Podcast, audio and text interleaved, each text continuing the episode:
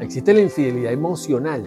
O sea, no llegas al sexo, no llegas al contacto, pero tú sabes, estás pensando en alguien, tienes un rollito ahí en la cabeza. Mira, desde mi punto de vista, menos mal que yo no soy psicólogo en redes y puedo decir lo que me dé la gana, no, no es una infidelidad como tal. Porque bueno, vale, mira, el deseo está ahí, la cosita está ahí, el guaguancó está allí, o sea, uno ve un tipo que está bueno, una tipa que está chévere, y bueno, vale, se desatan ciertos demonios.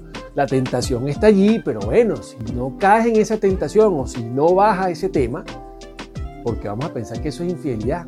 Seguramente van a salir un poco mujeres ahí a meterse conmigo y a un poco de hombres a escudarse en estas palabras, pero la verdad verdadera, pana, que lo que pasa en mi mente, si yo me quedo calladito, ahí nadie se entera. Así que es una infidelidad, nunca lo sabrán porque eso está en mi mente, eso no está en mis acciones.